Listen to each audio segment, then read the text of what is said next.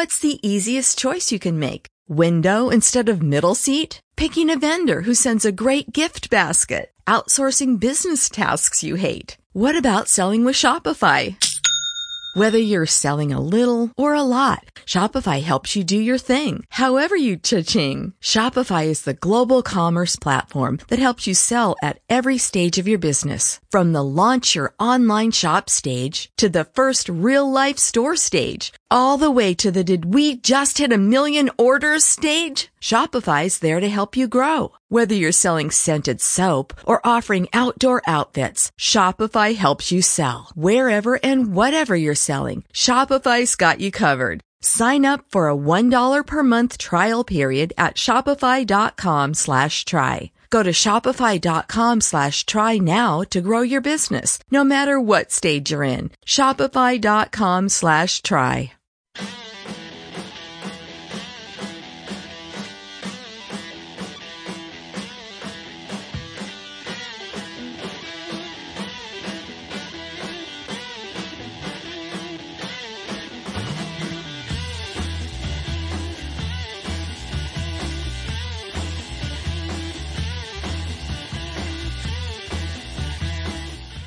Feliz año nuevo y bienvenidos al sexto programa de Ondas Mecánicas de esta segunda temporada, emitiendo desde Radio UMH en el campus de San Juan. Somos las alumnis Elia Camacho, Noelia Manresa y Elisa Ruiz, con el control técnico de Alberto Losa. Y hoy contamos con Gloria Martínez Baeza, nuestra primera invitada que también es alumni UMH, por cierto, porque ella es diplomada en terapia ocupacional, con un máster de terapia ocupacional en neurología. Y oye, ¿de qué trata hoy el programa con esta invitada?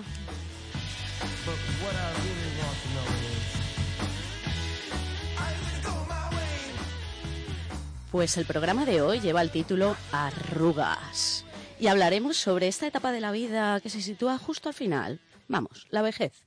Y como siempre, de otros contenidos relacionados, porque crecemos, porque envejecemos, y hasta qué punto podemos alargar la vida.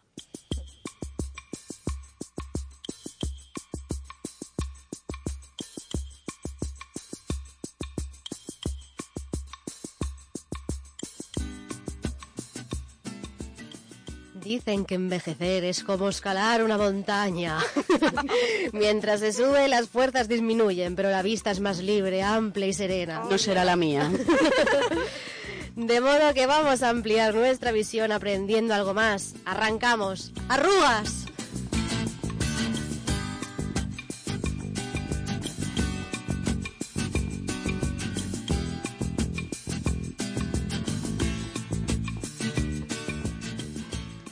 Así que hoy es un programa especial, ¿no? Porque vamos a tener a una invitada, como hemos dicho al principio. Madre mía, no le hemos dicho ni hola, ¿qué tal? Hola. Hola, buenas tardes, ¿qué tal? Buenas tardes, buenos días o buenas noches. Aquí nunca se sabe. Bueno, también es verdad, también es verdad. El tiempo es muy El relativo. tiempo es relativo y el envejecimiento más. Bueno, y como hemos dicho al principio, eres eh, diplomada en terapia ocupacional. Sí, exacto. Soy diplomada en terapia ocupacional por esta universidad. Fui de la segunda promoción, así que imagínate. Ya no te acuerdas, ¿eh? Ya ni me acuerdo. O sea, hay gente que trabaja aquí que lleva menos tiempo que yo. Bueno, nosotros también fuimos en la segunda, ¿no? De, Por ahí, por ahí, sí. de, de mecánica. El 2000 arrancaba, si no me equivoco, la universidad. Sí, por ahí. El 2000, ¿no? Es, vale, vale, vale. No lo sé. Y yo creo que sí, yo creo que no- nosotras fuimos la segunda, la segunda, bueno, da igual. Sí, hace No voy poco a hablar, no voy a hablar de mí. de tu libro, ¿no? De tu libro. Un aniversario gordo de los 15 años, supongo que sería. Los 20, ¿no, Alberto? Que Va, que nos tienes que, que reafirmar aquí. Exacto, exacto. Los 20 años de... Pues entonces, eh, bueno, los 20 años de la UMH en general, supongo, ¿no? Sí, ¿no? Sí. No de Elche, no de Elche, que fue en 2002 y en 2020 no estamos todavía. Pero bueno, el tiempo avanza tan rápido que pasa mañana ya es 2020. Entonces, bueno, cuéntanos qué te motivó a, a escoger esa carrera. Pues en realidad nada. O sea, Bien, bien. Empezamos bien. Voy a explicarlo. Fue eh, no me motivaba en ninguna carrera, todo lo que me gustaba estaba relacionado con el ámbito social y sanitario por otro lado, mm, no sabía muy bien, entonces vi esta que era nueva y, y dije... Me tiro a la piscina. ¿no? Exacto, dije, que sea lo que quiera, si luego soy nini, pues soy nini. y nada, y fue, Uno más. claro, y fue lo mejor que he hecho, la verdad. Y, y yo sé, porque a mí me pasó, yo no sabía exactamente qué era la terapia, terapia ocupacional. Y si se lo tuvieras que explicar a alguien como yo en ese entonces, ¿qué, le dirías? Pues yo diría que es una, bueno, es una profesión, una disciplina, ¿no? Que, que se basa, ¿no? Va dirigida un poco a mejorar las capacidades y habilidades de las personas que la han perdido por algún tipo de razón, ¿no? Y que necesitan volver un poco a, a su rutina, volver a hacer sus actividades de la vida diaria, actividades ocupacionales que nos rellenan nuestro día a día Ya sea desde lo más básico que es comer, ducharnos, a, a lo más eh, dificultoso, digamos, como es el mundo laboral o el mundo social, que muchas veces nos, nos implica eso, ¿no? Más dificultad a la hora de, de hacerlo todo. Sí, sí, sí, sí. Y, y eso, eso es más o menos a grandes rasgos. Ala.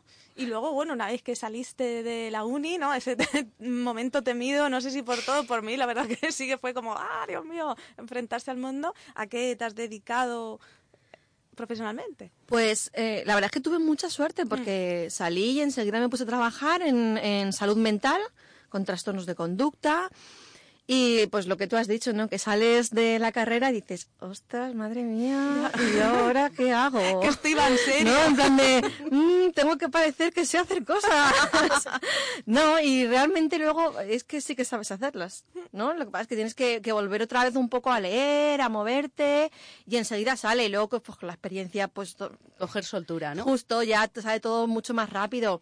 Estuve en salud mental un montón de años, luego me fui a, a envejecimiento, digamos, a personas mayores, a trabajar con ellos. También he tocado el tema de, de niños.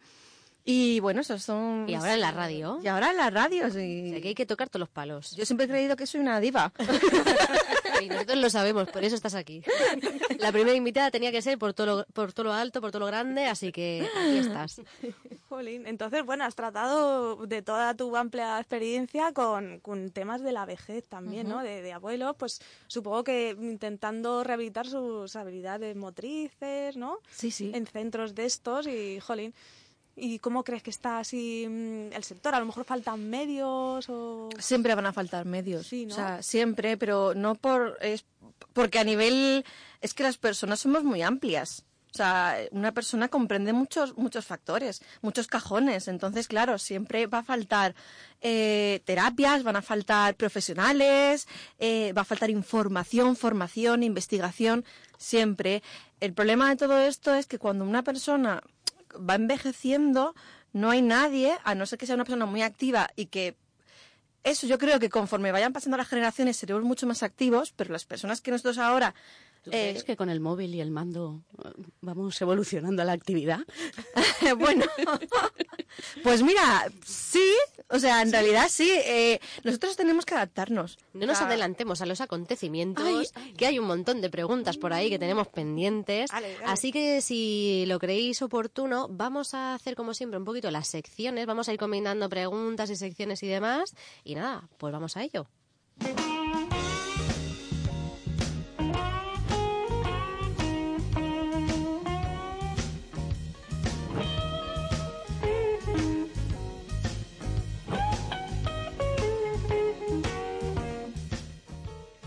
Bueno, bueno, bueno.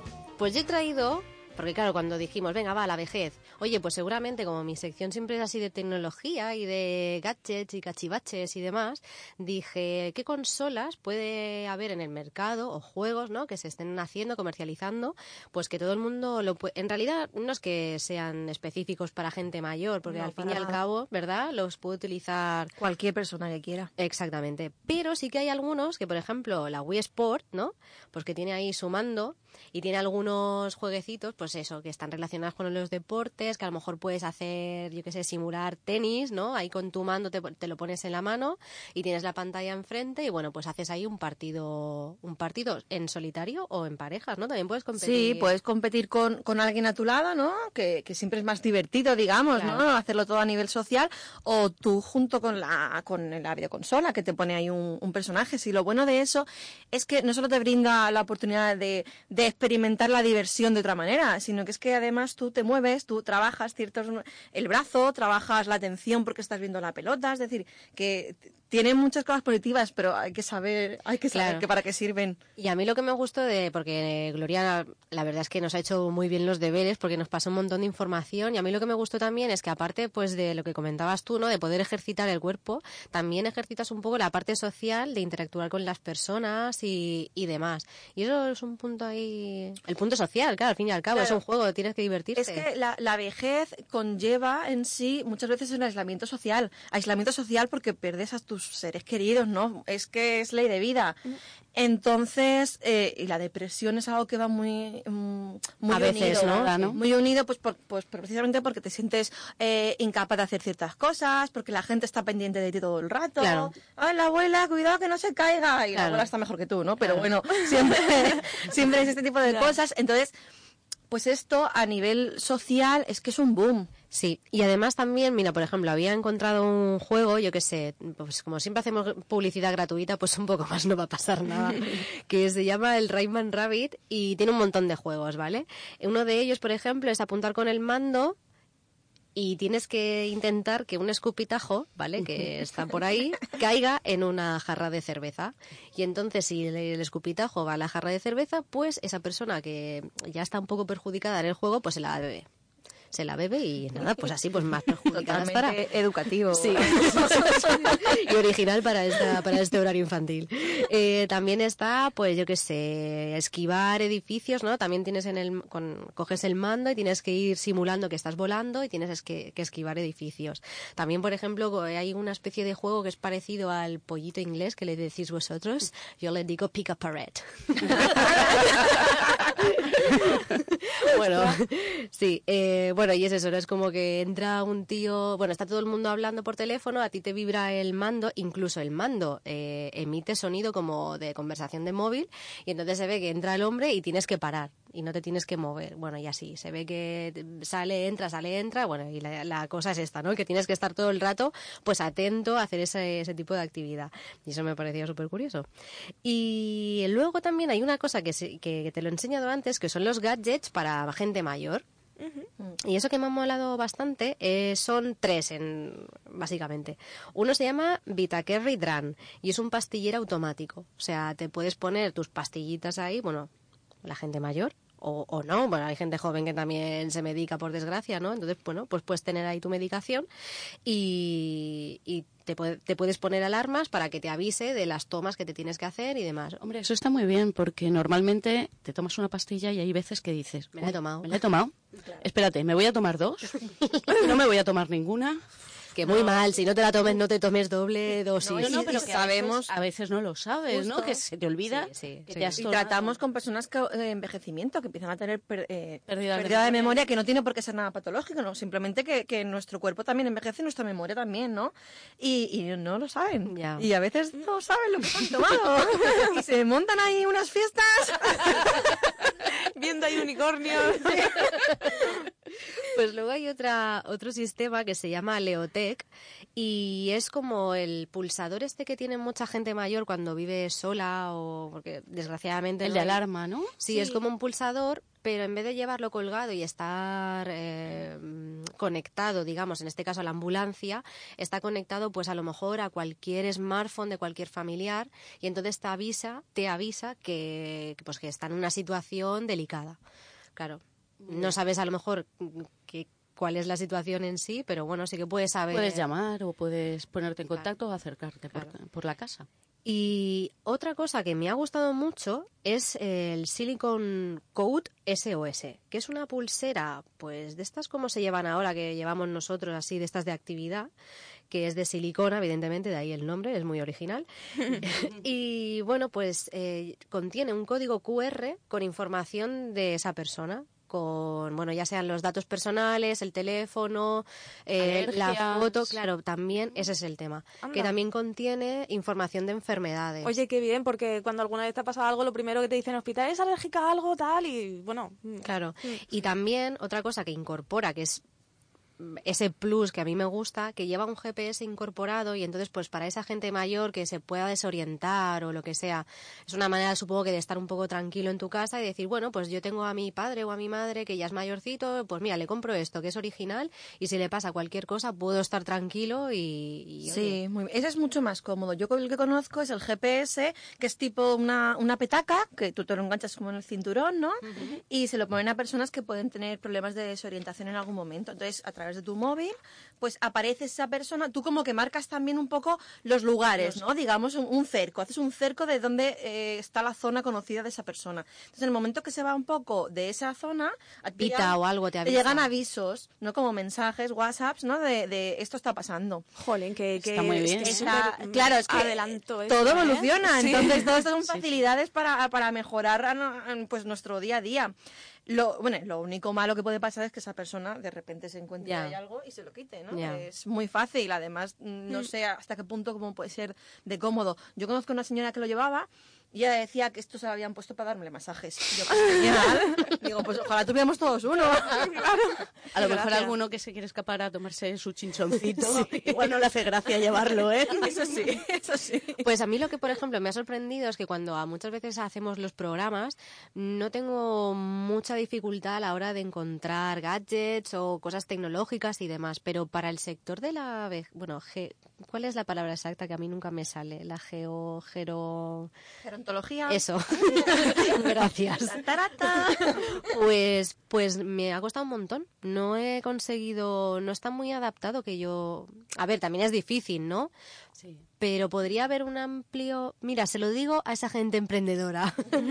Trabajar en ese sector y, y explotarlo, porque creo que hay una. No sé. Hay cantera. Sí, se podría. Bueno, al menos yo creo que se podría explotar más de lo que está. Sí. Tenemos, es que ahora mismo nos encontramos en una sociedad en la que o te adaptas tú al entorno o el entorno no se va a adaptar a ti, te quedas detrás. Entonces, todo ese tipo de cosas son importantes. Tenemos que empezar a enseñarle a las personas mayores a utilizar un móvil, a utilizar nuevas tecnologías. Más que nada porque es que se enfrentan con ello todos los días.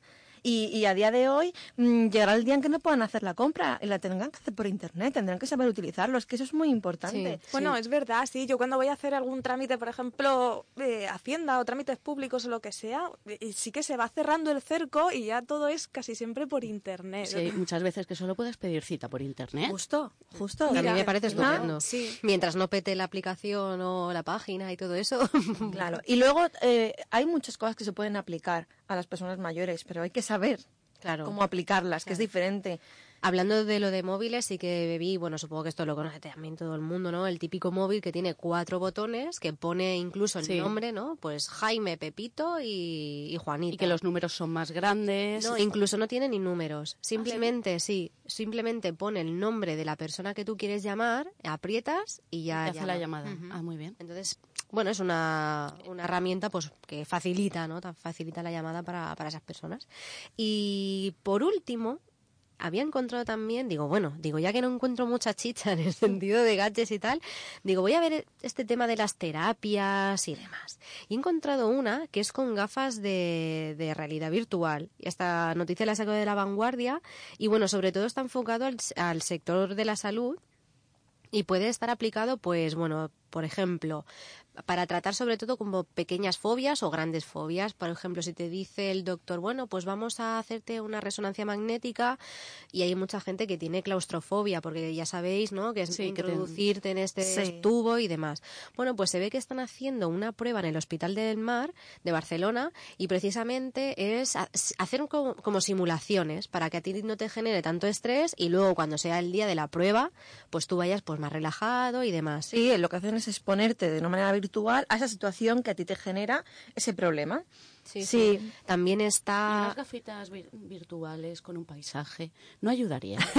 Pues es que a lo mejor Pues es sí. eso, es que a lo mejor lo que, bueno, no lo sé exactamente si a ti por esas gafas ves lo que es el tubo o simplemente son técnicas de relajación para que tú te imagines estando allí, yo qué sé, ¿no? Que se, Por eso Sí, que estás en un prado ahí con Heidi. Mira, hay un, hay un estudio que, que revela, no, no tiene mucho que ver, pero sí, ¿no? Mm. Que, que las, las clínicas dentales generan mucha ansiedad y mucho miedo, no solamente a niños, ¿eh? sino a, a mayores. a mayores. Entonces, eh, hicieron un estudio poniendo un acuario gigante en, un, en una clínica dental. Bueno, pues la gente reducía su, su nivel de ansiedad porque veía a los pececitos ahí nadando y tal. Y ahora se lleva mucho que estas mismas clínicas pues ponen los pósteres estos gigantes de Ikea, de bosques, de Sí. pajaritos, del mar, y la gente se entretiene viendo eso y es una manera de focalizar la atención hacia otro sitio y no a, a lo que te están haciendo ahí. Entonces, esto pues con todo puede pasar. Claro. Otro, otra de las aplicaciones, mira, justo lo ves, lo tenía que apuntado, fobias a volar y a las agujas. A la claustrofobia y a la agorafobia, que también, que lo que decían era que mucha gente pues no acude tal vez a un psicólogo, pero una vez que a lo mejor te pueden hacer cierto tipo de pruebas, pues eso lo pueden, bueno, si el hospital en este caso no tiene los medios y los recursos, bueno, pues se podría se podría poner al paciente. Y el Instituto Woodman en este caso lo usa para el entrenamiento cognitivo y motor tras el ictus. Sí, y de hecho, eso te iba a comentar. Es que eh, muchas veces te pones este tipo de gafas y, y te aparece como eh, el fondo, ¿no? Digamos, el entorno es tu armario. Entonces tú tienes que vestirte. Y tú tienes ahí una serie de, de ropa clasificada. Entonces, tú lo que tienes que hacer es cogerla. Entonces, ¿tú qué estás haciendo? Estás levantando el brazo del, del lado afectado, del lado sano, para ir comparando, ¿no? Claro. Tienes que saber, a lo mejor te dice una premisa, ¿no? De coge una manga corta. Entonces, tú, a nivel cognitivo, tienes que reconocer la manga corta, ver cuál es más adecuada con este pantalón, el color, la atención, la coordinación. Entonces, vas trabajando un montón de cosas. Ya. La verdad es que suena súper tópico, pero nunca valoras ¿no? lo que tienes hasta que se imagino que te pasa este tipo de cosas, que fíjate tú, ¿no? Que puede parecer hasta una hazaña el coger o ponerte un pantalón. Claro, es que lo es. Sí, es que sí, para sí, las personas que sufren algún tipo de, de accidente cerebrovascular, un traumatismo craneoencefálico, una persona un ictus, un infarto cerebral, la propia demencia, ¿no? Sí. En sí, es que todo ese tipo de cosas se convierten en, en- en verdaderos problemas. Claro. Y yo, bueno, tenía ya solamente dos preguntillas ya para terminar. Y sí que es verdad que se oye mucho que sí, danzaterapia, hidroterapia, dramaterapia y mucha, mucha terapia, ¿no? Pero hay mucho postureo en este tema, todo tiene una base científica. Sí. Dinos, A ver, estamos, cuéntanos. estamos en la generación del postureo. o sea. Nos encanta. Cuanto más cosas sepamos, más cosas tengamos, muchísimo mejor. Y claro, por supuesto, hay cosas que la evidencia científica ha demostrado que no son malas, pero que tampoco son buenas. Pues simplemente que son otro Que tipo están. de... Que exacto, que están. Si quieres bien, las haces y si no, no. No pasa nada. Sí, pero yo, por ejemplo, no, no creo que, mm, que cierto tipo de terapias no se asocien siempre a la ciencia. Claro que no. Claro. Claro. Además, es que muchas veces la, la evidencia científica está, o sea, la, la- la investigación científica está hecha para un- una población X con unos criterios X. ¿Vale? Y en una situación X. Entonces, eso te va a dar esa información, que sea positiva, negativa o neutra- neutral, sobre ese tipo de población. Tú eso no lo puedes eh, Sí, extrapolar. extrapolar a otro tipo de población, porque dependerá la tradición, la cultura, la movilidad, los criterios de inclusión, Claro. de exclusión. Y sí, hay postureo. O sea, de hecho, yo he- lo he vivido en mis propias carnes. De repente, hace unos años se puso de moda la terapia asistida con animales de, de compañía. Y yo hice un curso de iniciación porque me parecía muy interesante, porque uno se tiene que ir Sí. reciclando, ¿no? Y, y nada, y de repente llega el trabajo a la semana, tenía un perro allí, y en plan de, ¿para qué hagas terapia? Yo, ¿qué? qué, qué? Y yo, ¿qué, qué? Claro, todo ese tipo de cosas. Primero, no estoy formada realmente en todo esto. Luego, tenemos que valorar si esto es necesario en este recurso. Ya. Si las personas que tenemos en el recurso Van a aceptarlo. ¿no? Claro, lo, pueden tener esto- miedo al perro. Exacto, y además es que esto Va siempre peor- va a ser peor al final. actividades significativas para la persona, no para ti, para poder poner en un cartel, tenemos terapia asistida. Pues sí, me da risa, Ya. porque recoger las cacas no es terapia, es un aburrimiento y es un asco. Sí, sí. O sea, es parte de la obligación no tener una mascota, pero no es eso. Ya te digo. Y oye, ¿y crees que las nuevas tecnologías pueden sustituirte? No. Ah, tía, tú has visto. no, no porque le- son herramientas. O sea, todos son herramientas en realidad.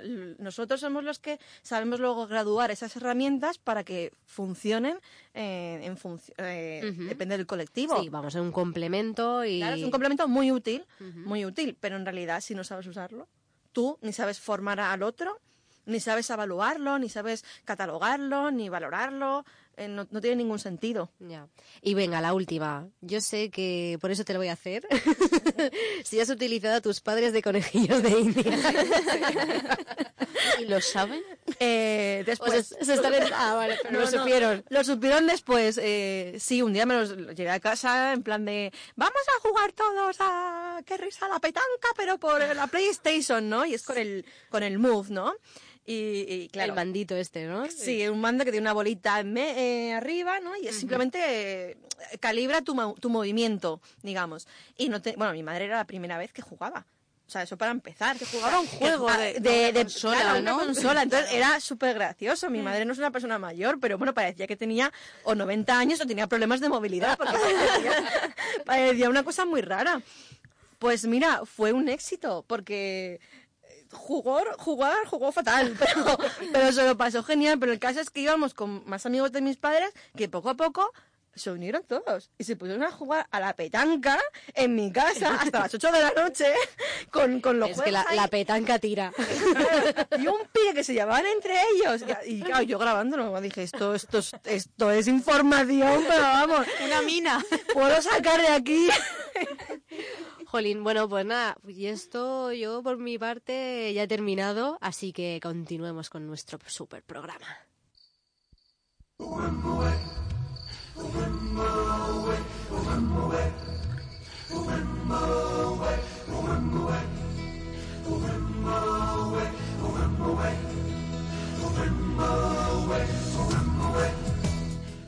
Bueno, pues cuando me dijisteis que íbamos a hablar de la vejez, yo lo que pensé, así sin acritud, Elia, que le dijiste tú el tema. Espero que este año le salga alguna arruga. Gracias, sí, ya, ya me han salido ya. Porque, claro, eh, niños y vejez es un poco complicado el tema, ¿eh? Bueno, pero a lo mejor está más unido de lo que nos pensamos. Sí, sí, pero me ha costado, ¿eh? Bueno, entonces la primera pregunta que me hice fue, ¿y por qué crecemos? A ver, pues mira, todo empieza en nuestra cabeza, concretamente en el hipotálamo. Pero no es esto de que empiezas a pensar, quiero ser más alta como la lu- que la luna, quiero ser tan alta como la luna. No, no, lleva un proceso, ¿vale? Eh, el hipotálamo le indica a la hipófisis que hay que crecer. ¿Y cómo lo hace? Digamos que es como si le mandas un email, ¿vale? Eh, crea, el hipotálamo crea una hormona liberadora de la hormona de crecimiento, que se llama GHRH, o bien crea la hormona inhibidora de la hormona del crecimiento, GHIH, que sería no crezcas, y la anterior crece, ¿vale? Se la envía, enviamos email. Llega a la hipófisis, concretamente a la zona adenohipófisis, que va a ser como el buzón del email, ¿vale? Lo recibe. Ay, que me han mandado el email de que crezca. Recibido. Vale, Recibido. El estirón. Exacto, leído. ¿Qué vamos a poner? Hormona de crecimiento. Empieza a fabricar, que se llama GH, ¿vale? Y no es otra cosa que una proteína. Y bueno, ¿y cómo distribuimos esta hormona por el cuerpo? Pues nada, coge el ave o el puente aéreo. Pero lo similar en el cuerpo se va al torrente sanguíneo. Hombre, yo lo que haría eres- sería ponerme en spam la de crecimiento, ¿no? En plan de, ni de coña llegas. Bueno, ¿y a dónde va esta proteína GH? Pues principalmente a los huesos y al hígado. ¿Y qué hacen los huesos? Bueno, pues mira, en los huesos eh, se realmente se porque dice, voy a obligar a que os multipliquéis. ¿Vale? Y entonces se combina con el receptor de ciertas células del cartílago de los huesos y las obliga a la multiplicación. Así crecen los huesos. ¿Vale? Y en el hígado, pues llega y parece que el hígado como que le hace tilín. ¿El what? ¿El what? El hígado, el hígado. le hace tilín. ¿Por qué? Porque lo estimula, ¿vale? Y estimula la producción de somatomedina C, que el nombrecito es IGF-1, ¿vale? Hundido. Sí. y es secretada eh, para estimular el crecimiento del resto de tejidos, ¿vale? Porque si crece el hueso y el resto no, mal vamos. Sí.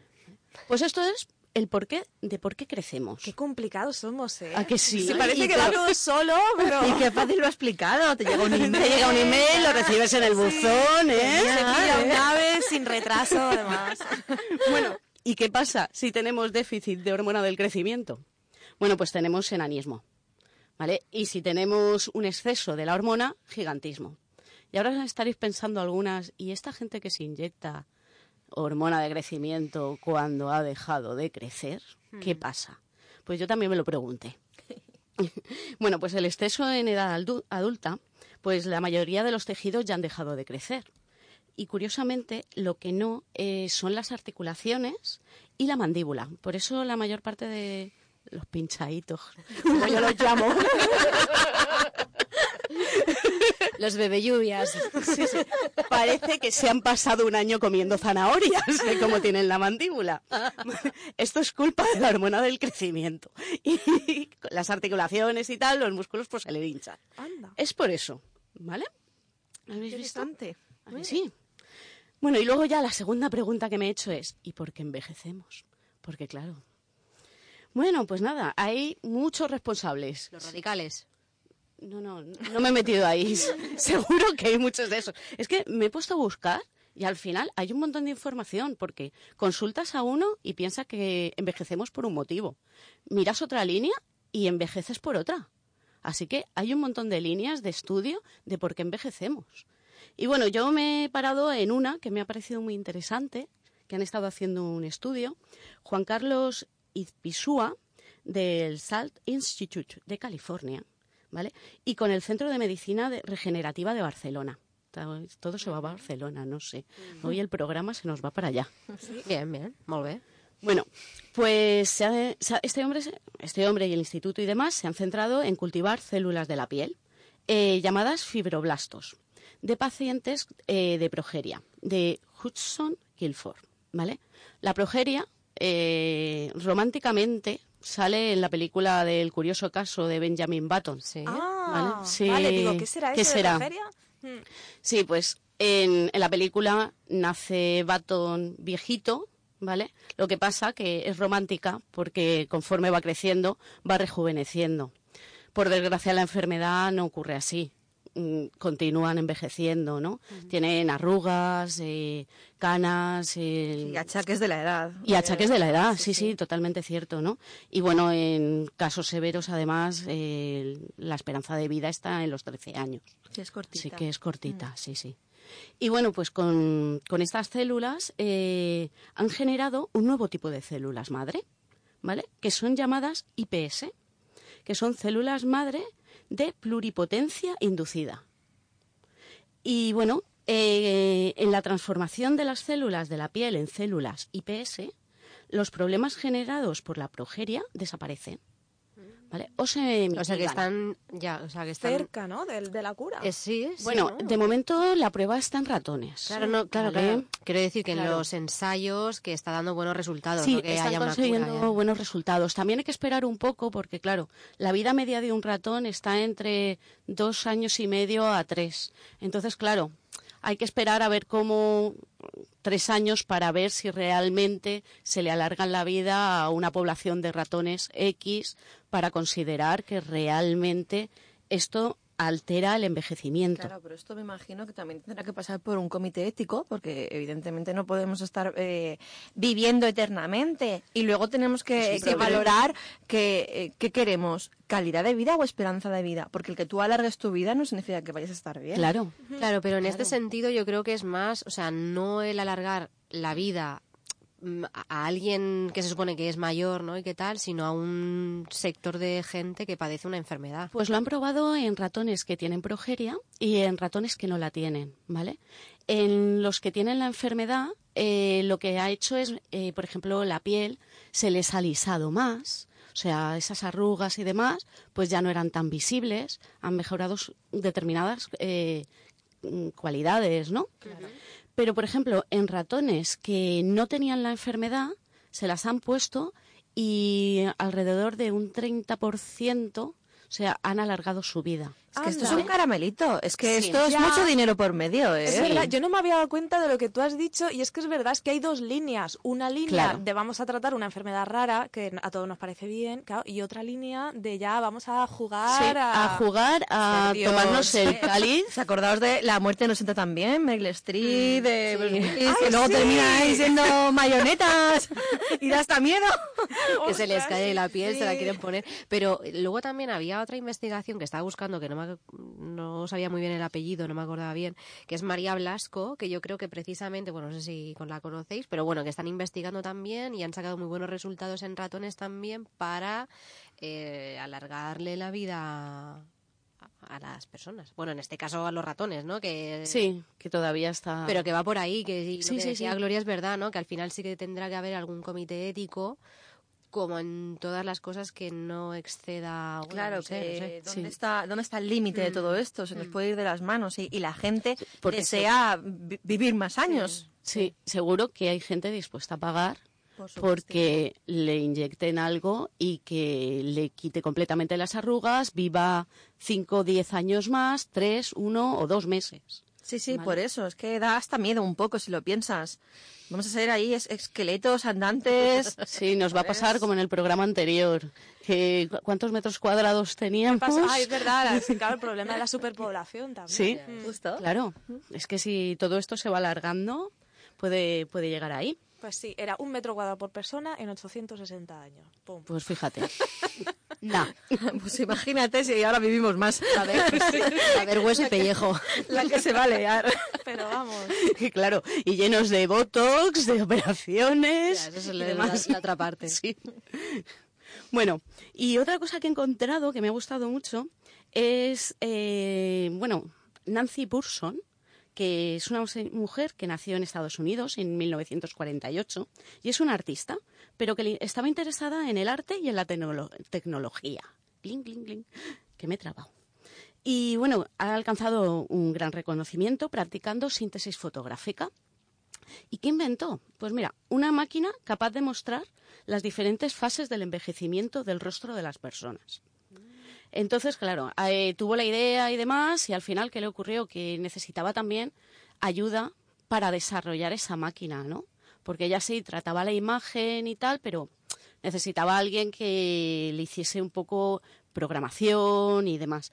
Y bueno, estuvo intentando que varios institutos le ayudasen con la idea, le costó un poco, pero al final, en 1980, el MIT, el Massachusetts Institute of Technology, Siempre sale. Sí, Y no, no es la única vez que va a salir, ya veréis. Pues con ayuda de un ingeniero que se llamaba Tom Schneider, eh, diseñó el sistema de interpolaciones que permitía a Burson transformar los rostros, ¿vale? Y los gráficos eh, que necesitaban y demás tratar, pues le ayudaron eh, Richard Carlin y David Clamblitz, que eran informáticos. Y bueno, ¿qué hace esta máquina exactamente? Si es que sabéis lo que es. Mira, ponían la cara, entonces eh, te envejecía, ¿vale? ¿Y para qué se ha utilizado esta máquina principalmente? Pues la utiliza el FBI, porque la han aprovechado esa técnica para encontrar niños que han sido eh, extraviados, secuestrados. Extraviados. Sí, que bueno. no tenían el aparatito ese que decía Gloria. El GPS. Eso. Entonces, claro, eh, cogen la carita de un niño, la- una foto y demás, y esta máquina lo que hace es simular cómo va a crecer ese niño, ¿no? Y darte una imagen de dentro de 10 años. Sí, sí. Entonces puede ayudar a la localización. Así que, Claro, y te ¿no? A lo mejor también. Y... sí, cómo pueden evolucionar. Y bueno, ella principalmente, su idea en realidad fue el enseñar cómo te vas a hacer viejo, ¿no? Y, pero luego, mira, ha tenido otras aplicaciones. Pues la verdad es que creo que ha tenido una buena aplicación, porque no creo que nadie quiera saber un poco cómo vas a ser de viejo y te sales ahí mellado. Escucha, depende si te sale la foto que te vas a conservar de narices. Ah, bueno, Pues, eso sí, eso sí, por supuesto. Hombre, yo firmaría como, si no salgo guapa, cambias la foto. Es esa no soy yo. Total. Ya ves, bueno, ahora ya hay una aplicación en iOS, no sé si en Android también, esa que te hace más viejo, ¿no? No sé si habéis jugado en la típica Ah. reunión de amigos. y Sí, dices, no. mira, mira, pues está la que te pone orejitas y morro de cerdo y Sí, tal, y también hay otra que te, que te saca hecho una Sí. Pero eres un esperpento. tío. Vale. No es, no es una buena vejez, ¿no? Tenemos hasta vídeos de eso y te quiero decir que no. miedito, miedito. No mola mucho, mola más la de los animales. Bueno, y yo lo último que me he preguntado es esto de que recuerdas a, a la yaya, ¿no? Las orejas grandes, al yayo, la nariceta grandota, ¿no? Y dices, ¿y esto por qué, no? Pues me he puesto a buscar artículos y en un montón dicen que la nariz y las orejas crecen durante toda la la, gravedad, vida. la gravedad también hace lo suyo. Pe- Sí, sí, sí. Más bien, por ahí va la cosa. Que- Porque aunque muchos sensacionalistas dicen que crecen durante toda la vida, de hecho hubo una persona que se dedicó a estar midiendo orejas para ver cuánto Qué asco, tío. Sí, sí, sí. Pero hay algunos en el paro. tío. ¿Eso qué, eso qué es? Trabajo, por favor, y luego os quejáis de vuestros trabajos insensatos. Pues mira, casualmente hoy me estaba leyendo, eh, escuchando el, el podcast y estaban hablando de esto y digo, pero si es lo que me he preparado para, para hoy, no puede ser. Un saludo, podcast. Bueno, pues mira, Ernst Schwelbel, patólogo alemán, Ah, lo muy dejamos bien. en patólogo alemán, ¿vale? No vamos a Bien, repetir. Concluyó que el cartílago que forma la nariz no aumenta de tamaño, ¿vale? Sino que reduce su flexibilidad. Entonces, eso es lo que provoca una apariencia mayor de la nariz. Es como si dejas la ropa ahí hecha un muruñico o la extiendes, ¿vale? Esa es la sensación. Y con las orejas pasa un poquito más o menos lo mismo, que aumenta la sustancia base del cartílago que se coloca entre las células y al quedar más separadas por la fal- falta de flexibilidad provoca ese crecimiento visual. Claro. Pero no es un crecimiento biológico, ¿vale? Ni que te pesan los pendientes. Así que realmente Es que no se, te des- se te desprende, ¿no? Sí, pero no crecen realmente. Se te hace el chicle, sí se te cuelga más. Exacto. No será lo único que te cuelgue, ya te lo digo. Es que eso es lo malo, es que por eso me estoy riendo, porque luego es como, madre mía, digo, La gravedad ejerce su fuerza. tienes ahí dos calcetines vueltos del revés. Sí. Y luego, lo último que me he preguntado es esto de, eh, habéis oído siempre, las uñas y el pelo crecen toda la vida. Abri- abrieron un ataúd y tenía las uñas largas y tenía el pelo larguísimo y demás. A ver, ¿habías comprobado antes cómo lo habían enterrado? a lo mejor iba sin depilar. claro. Bueno, eh, esto tampoco es así. Cuando el cuerpo muere, también mueren las uñas, también muere el pelo, ¿vale? Las células que provocan el crecimiento y demás no se eternizan. Lo que pasa que como la Pues carne... qué chasco, ya no me quiero morir. Tú que te ibas a hacer el tinte en la otra vida, ¿no? bueno, la carne encoge. ¿No? Entonces, claro, al perder la, la masa de la carne y demás, pues la sensación óptica es que hay más pelo y las uñas son más largas. Mm. Fíjate, ¿eh? Y toda la vida pensando en plan de, ay, ahora vimos a la abuela y le sale ahí la manicura francesa. ¡No! ¡Uñas de gel! Ya ves, tío. Yo creo que en el más allá habrá más tiendas de, de uñas que en el más acá. ya verás, ya verás. Y eso que en el más acá no paran de abrir. Ya, Yo sí, sí, por el- por paso eso. veo uñas de gel, uñas de gel. Sí, ahí sí. Yo, yo estoy teniendo ya pesadillas. Sí. Por favor, no hagáis más negocios de uñas, por. Esto es un llamamiento. Llamado. Bueno, y para nuestra invitada, eh, yo me he preguntado, ¿tener un niño cerca eh, te beneficia en la vejez? Sí, sí, porque esto es- lo vamos a extrapolar a la vida normal, ¿vale? A nuestro día a día. ¿No habéis, nunca habéis, estás en un parque o algo y estás viendo a un niño haciendo algo y te quedas mirando y te ríes en plan de, ¿y este pieza qué están haciendo? ¿No? Pues entonces te ríes, te parece curioso, incluso piensas, ¿y este, cómo se puede ocurrir esto a un niño? Pues tú imagínate eso trasladado a una persona mayor, ¿no? Eh, Que es lo mismo, se queda mirando tal, y se crea un vínculo entre Yayo no tiene por qué ser un Yayo, porque puede ser una persona mayor cualquiera, y el niño, ¿no? Porque hay ahí un- una complicidad, un juego, unas miradas, un contacto que es no verbal, ¿no? Pero se genera. Entonces se crea ese vínculo. Además, no solamente eso, es que Em, Había un geriátrico, bueno, o sea, Sí, existe no sé ya si- un, un centro de mayores que está haciendo, de hecho, una investigación con esto, ¿no? Que tiene, son como los yayos adoptivos, ¿no? Entonces, es, pues es un tipo de terapia, digamos, donde las personas mayores se están en contacto con niños pequeños. Y entonces ahí, a través del juego, interactúan. Entonces, claro, eh, por un lado, las personas mayores eh, cambiar su rutina y todo. Claro, y luego Claro. sienten como esa sensación, eso, la protección es hacia el niño, hacia el menor, ¿no? Bueno, todos hemos visto casos de eh, gente mayor muy deprimida, de repente tiene un nieto y se le ilumina la vida, ¿no? Y le cambia la vida por completo. Sí, pues sí, esto también pasa. ¿sabes? Eh, eh, sin ser familia. Y los niños además no tienen ese tipo de rechazos, no, no son niños que dicen, pueden ser más miedosos, tal, pero en realidad son bastante atrevidos, ¿no? Y, y la adaptación también hace que no, no le tengan tanto miedo, entonces empiezan a compartir cierto tipo de, de cosas, el juego. O de juegos, ¿no? De juegos, y entonces el abuelo pues se pone ahí a abuelo, abuelita, quien sea, ¿no? Sí, pues Ah, juega ah, la oca. juega- Claro, entonces este tipo de cosas. Entonces, eso genera una compañía increíble. Luego, el que un niño pues quiera estar contigo, pues tú imagínate, ¿no? Cómo, cómo se tiene que sentir. Entonces, y de hecho está dando muy buenos resultados ese, ese tipo de, de, de acercamiento. O sea, muchísimos, más en, en, en las personas mayores que en los niños. Todo ¿Y qué juegos son los más adecuados para mejorar estas capacidades? Mm, mm, vamos a ver, no- yo no, no creo que hayan juegos mejores ni juegos eh, peores. También ¿no? dependerá a lo mejor de cada uno como esté en ese momento. Claro, ¿no? es que depende de, de muchas cosas, depende de la persona con la que vayas a querer hacer ese juego, ¿no? A participar. Depende de cómo se encuentra esa persona mm, eh, a nivel social, a nivel cognitivo, que muchas veces pues tienen esos problemas de no entender bien las cosas o que la información pues, pues que llega más despacio, eh, depende del entorno, depende de tanto, tanto, tanto que, que a veces es imposible saber qué es mejor y qué es peor. El- lo mejor es que el buen profesional Claro. elija la terapia junto con la persona. Muy bien. Pues nada, Elisa nos va a ir contando.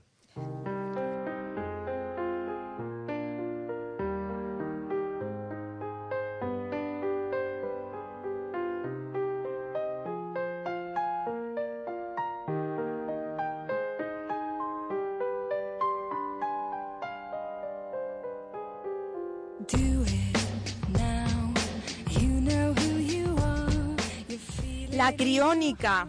¿Qué es eso? Ahora que estamos hablando de la vejez, digo, ¿de qué hablo yo? ¿De un científico que envejeció? digo, no. Pues, pues tenías para unas horas. Claro, digo, pues todos, afortunadamente, la mayoría de ellos, ¿no? Y digo, bueno, voy a hablar de la criónica. Bueno, al principio busqué crionización, pero resulta, porque crionización es lo que a todos se nos viene a, a la mente, Walt ¿no? De- Disney. exacto, Walt Disney, que está congelado, que por cierto no está congelado, era una leyenda está- urbana. ¿Ah, sí? Lo he buscado y era una leyenda urbana. Está incinerado y está enterrado. Lo que pasa es que su familia se interesó bastante por los temas de crionización que estaban pues eh, En- surgiendo en, en ese momento. Sí. Y, y ahí y también porque le hicieron un funeral muy un enterramiento muy íntimo muy recogido no hay imágenes no hay tal y la imaginación de la gente vuela muy alto entonces, bueno, la criónica es la preservación a bajas temperaturas de seres humanos. O sea, es lo que nos viene a la cabeza cuando hablamos de estos temas. En fin, congelar cuerpos humanos con el objetivo de revivirlos en el futuro. Frankenstein. Pienso en Frankenstein. Pues un poco sí. Sí, oye, pero ya se hace. O sea, se hacen cosas, no, no de cuerpos, por favor. pero se congelan o- óvulos, por ejemplo. Sí, y sí. embriones. Claro, se y se descongelan y de ahí sale una persona. Sí, y espermatozoide. Es que es alucinante. porque todo suena a lo de la cronización y tal, a magufada, porque efectivamente a día de hoy no, no se puede realizar, no hay tecnología. Bueno, yo, yo vi un programa hace poco, mm, que no sé hasta qué punto sería cierto, pero tenían gente criogenizada. Exactamente, es que la hay. O sea, hay empresas Sí, que sí. tienen un montón de tubos con gen- el rollo Futurama, ¿no? Sí, Como- sí, total. Pues sí, pero bueno, al- antes que nada voy a aclarar que se llama criónica y no criogenización, porque también hay otra palabra parecida, es la criobiología, es la rama de la biología que estudia los efectos que producen las bajas temperaturas en eh, los seres vivos, los, los organismos, los tejidos, etcétera. Luego, la criogenia, que es la que yo pensaba que era congelar seres humanos, hmm, Pues es, son las técnicas, o sea, es decir, la criogenia es la tecnología para conseguir temperaturas tan bajas que es el punto de ebullición al que hierve el nitrógeno, que son menos 200 y pico grados, ¿no? que es lo que siempre se utiliza cuando quieren alcanzar estas temperaturas, siempre es nitrógeno líquido. Bueno, incluso en la cocina, ¿no? Ahora Sí. los Sí, modernos sí. pues ponen eh, nitrógeno líquido. Y Me luego- parece peligrosísimo. Hombre, como el experimento ese, ¿no? Que Sí, sí. le arranca la cabeza. Ya, sí, es que claro, eso puede congelar a una velocidad pasmosa cualquier cosa. En realidad nitrógeno, que es el aire, la mayor parte es nitrógeno, pero, pero claro, como toques eso, se te cae El el, dedo. dedo. y bueno, entonces, ¿qué es la criónica? Pues eh, utilizando las bases de criobiología, de qué es lo que pasa en los tejidos con estas temperaturas tan bajas, y la criogenia, es decir, cómo hacemos una máquina que, que nos reduzca tanto la temperatura, pues esas son las bases de la criónica, que el objetivo, como he dicho antes, es eso, eh, la preservación de cuerpos humanos para reanimarlos en el futuro. Y es que el fundamento básico de la criónica, de toda esta movida, como dirían en Madrid, es que la memoria y la personalidad se encuentran en la estructura y la química cerebral, ¿no? Lo que en algunas religiones podrían decir el alma, ¿no? La identidad de una persona, pues que está en el cerebro.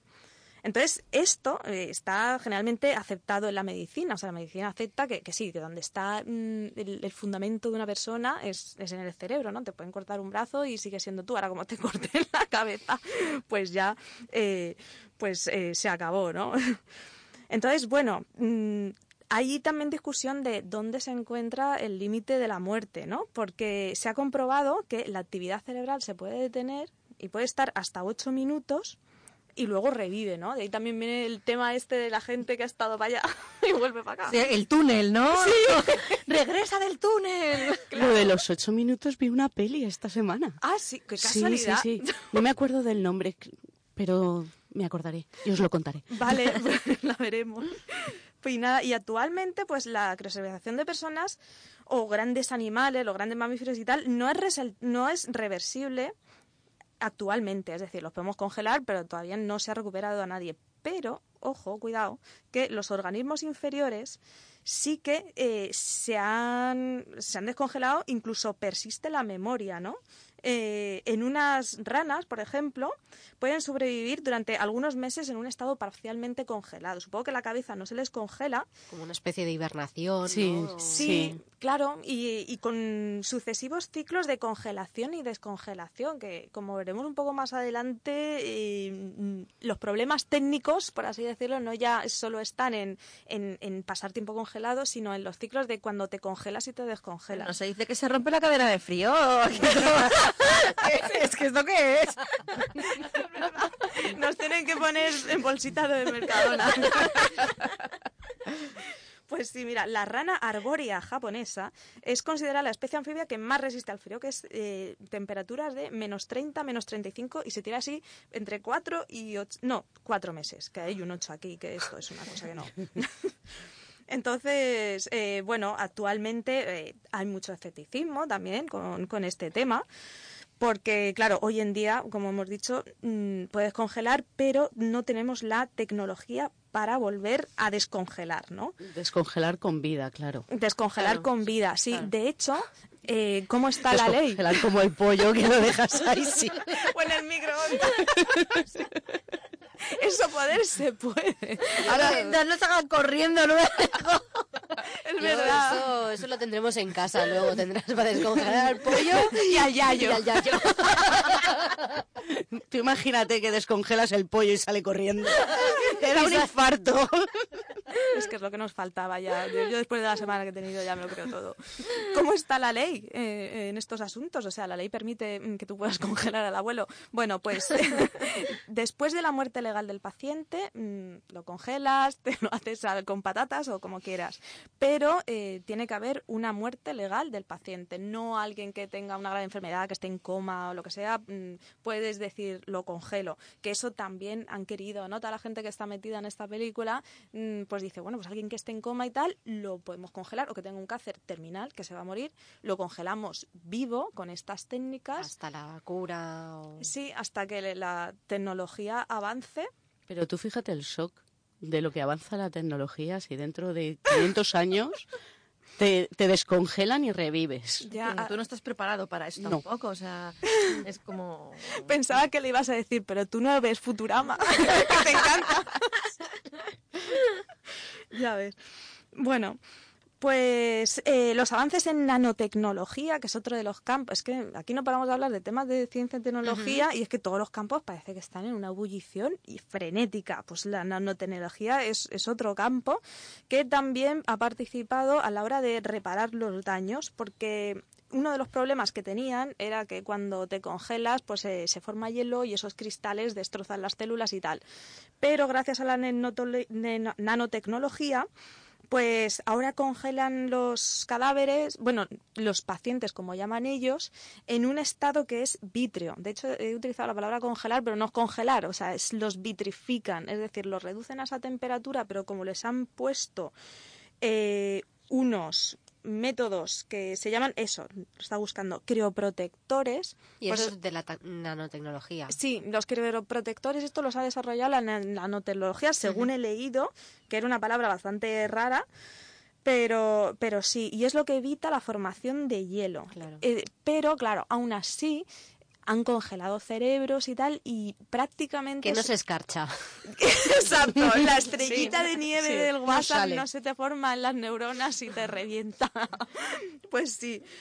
Y prácticamente no hay hielo, pero siempre algo queda. Pero actualmente, claro, ¿qué pasa? Que los protectores estos son tóxicos. Entonces, claro, ya se ha avanzado, ya puedes congelar un cuerpo sin cristalizarlo, pero claro, luego eso es tóxico. Pues se tendrá que desarrollar la tecnología para, Claro. para evitar esa toxicidad.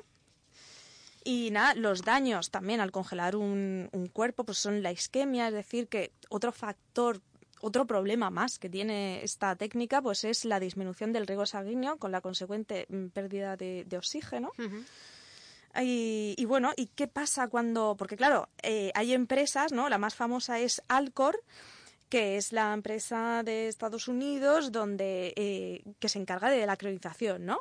Donde supuestamente estaba Walt Disney, pero no, no está Walt Sí. Disney. Entonces, pues cuando un, un, un paciente, ¿no? Eh, se muere, lo primero que hacen es sedarlo y eso evita que durante el, o sea, le dan una serie de, de fármacos para evitar que durante el soporte cardiopulmonar eh, presente una reanimación, es decir, que no, que no lo revivan, o sea, le dan sedación y, y le insuflan ahí sangre con oxígeno y tal, pero con unos sedantes para evitar que, que vuelva a vivir.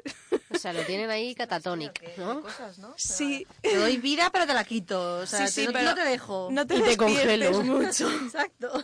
Sí, y ya les meten eh, los crioprotectores estos y ya descienden la temperatura a casi menos 200 grados, que ahí es poco. Y otra de las cosas bastante curiosas es que eh, la criopreservación puede ser o de cuerpo entero o solamente De la miembro del. La cabeza. cerebro, pero el cerebro dentro de la cabeza, o sea, es si ya salía en Futurama.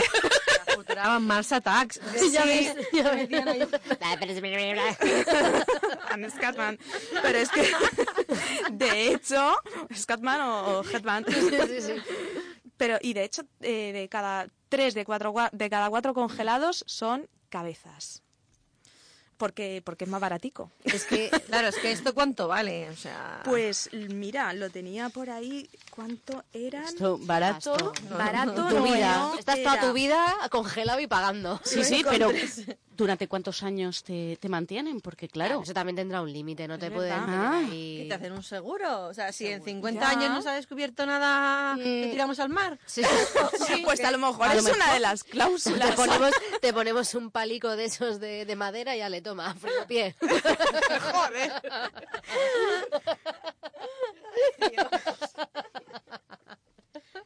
Pues mira, eh, por una 28.000 dólares. Hmm.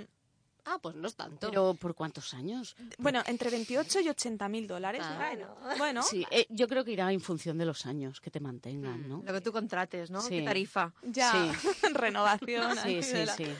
De la tarifa canguro, Tarifa plana es la que tienes la, de... Antar- la vamos, Antártida, la Antártida y nada. Y la Calice. Para todos.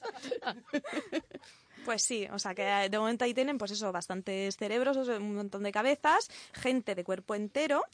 Y una cosa bastante curiosa también es la reanimación, que eh, hay gente que también dice, bueno, el cuerpo entero no, porque en el futuro, gracias a, la- a las células madre y todo esto que están desarrollando, pues te podremos crear el cuerpo nuevo. O eso es una de las vías, es decir, tenemos la cabeza, te creamos un cuerpo nuevo y otra de las vías sería, eh, se ha sugerido, ¿no? como una posible aproximación a la reanimación, la transferencia mental, que es como volcar tu disco duro en En otro, otro. cuerpo. sí. Pero escucha una cosa, pero claro, entonces dicen que solamente se han conservado los cerebros o las cabezas. Las cabezas, porque es que- nadie quiere sacar el cerebro. O sea, Pero es ¿para que qué eso es sacarlo? inviable, porque el otro, o sea, ¿os acordáis de este que se le iban a trasplantar la cabeza? Un ruso o no sé qué. Ah, es ¿No lo verdad, ¿qué ha pasado? Pues es que la palmó porque era, era Ah. imposible. Bueno, a lo mejor algún día se consigue. O sea, ya se han trasplantado manos, No- piernas, ¿no? No quiero parecer insensible aunque me esté riendo, de verdad que no. de verdad que no. Que es que estoy colorada. Pero, hombre, es un poquito complicado. A día de hoy, que yo no digo que no vaya a pasar, ¿eh? Yo con estas cosas ya me callo. Bueno, pues yo creo que nos vamos a callar, pero volveremos a hablar en el próximo programa.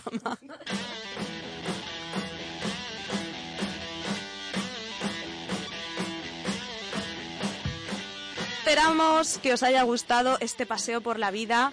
Muchos tragos es la vida y un solo trago es la muerte, como dijo Miguel Hernández. Qué poéticas estamos hoy. Bueno, y si quieres seguirnos en Facebook, ya sabéis, nos podéis seguir en Ondas Mecánicas, nos buscáis, estamos ahí. Perdón. En Twitter, ay, es que me voy a ahogar, no quiero que se termine esto nunca. Eh, en te Twitter- mueras. Sí, no me quiero Que morir. si no te congelamos la cabeza. Bueno, pues eso, en Twitter también nos podéis buscar por O Mecánicas y o escribirnos si queréis un correo electrónico a info.ondasmecánicas.gmail.com y estamos deseando, por favor, que nos digáis algo porque eso es, mm, es un agujero negro, no, no entra nada ahí no sale nada. Yo te mandaré un email. Gracias. Somos ingenieras, somos ondas mecánicas, no estamos congeladas No. No. hasta que la vida nos vuelva a juntar. Y muchas gracias a Gloria por estar con nosotras hoy Sí. aquí. Ah, Igualmente, me lo he pasado genial. ¡Feliz ¡Año!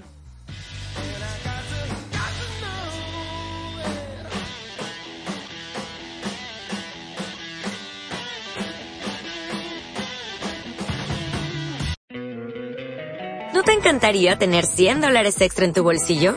Haz que un experto bilingüe de TurboTax declare tus impuestos para el 31 de marzo y obtén 100 dólares de vuelta al instante. Porque no importa cuáles hayan sido tus logros del año pasado, TurboTax hace que cuenten. Obtén 100 dólares de vuelta y tus impuestos con 100% de precisión. Solo con Intuit TurboTax. Debes declarar para el 31 de marzo. Crédito solo aplicable al costo de la presentación federal con TurboTax Full Service. Oferta sujeta a cambios o cancelación en cualquier momento.